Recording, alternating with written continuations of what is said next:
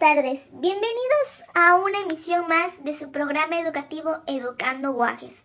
Con ustedes tenemos eh, la lectura de Loy M. Desigualdades. Comenzamos. Buenas tardes, gracias. Eh, quiero aperturar esta sesión con la lectura pues de Lloyd, ¿no? Eh, empezamos con el concepto de la brecha digital. ¿Qué es la brecha digital?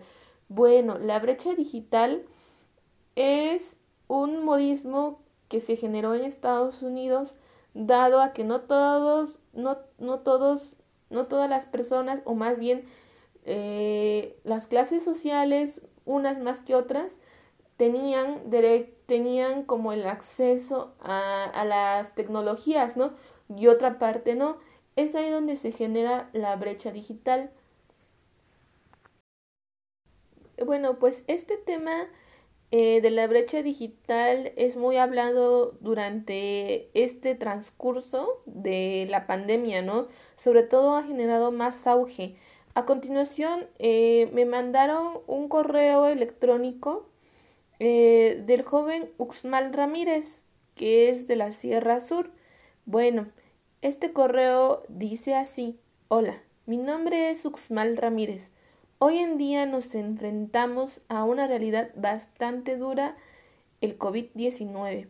Llevar nuestro cubrebocas a todos lados, ir y exponernos junto a las personas que aún no concientizan que el COVID es una cruda verdad y no usan cubrebocas, esa, mi amigo, es una de las situaciones que se ha convertido en una de las más riesgosas para poder llevar a cabo nuestras necesidades de abastecimiento ocho horas parados tres veces a la semana en mi puesto de frutas, con gente estornudándome, a veces en la cara. Tengo miedo de llegar a casa y contagiar a mis hijos y mi esposa.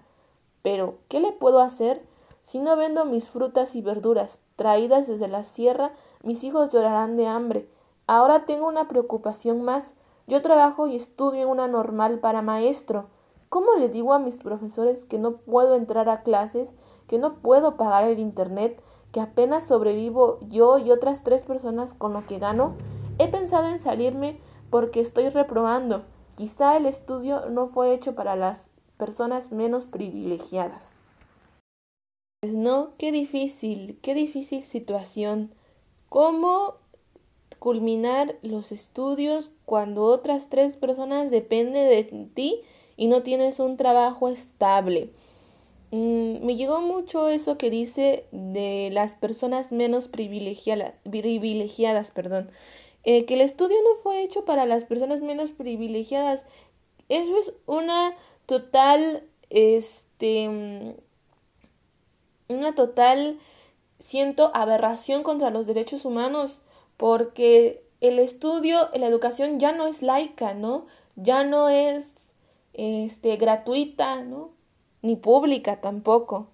Entonces, si no hacemos algo al respecto pronto, muchos como estos jóvenes pues se van a dar de baja, ¿no? Y como aquí dice, la clase menos privilegiada pues es la es la que menos posibilidades tiene, ¿no? Es como piensa, ¿no? El estudio no fue hecho para las personas menos privilegiadas.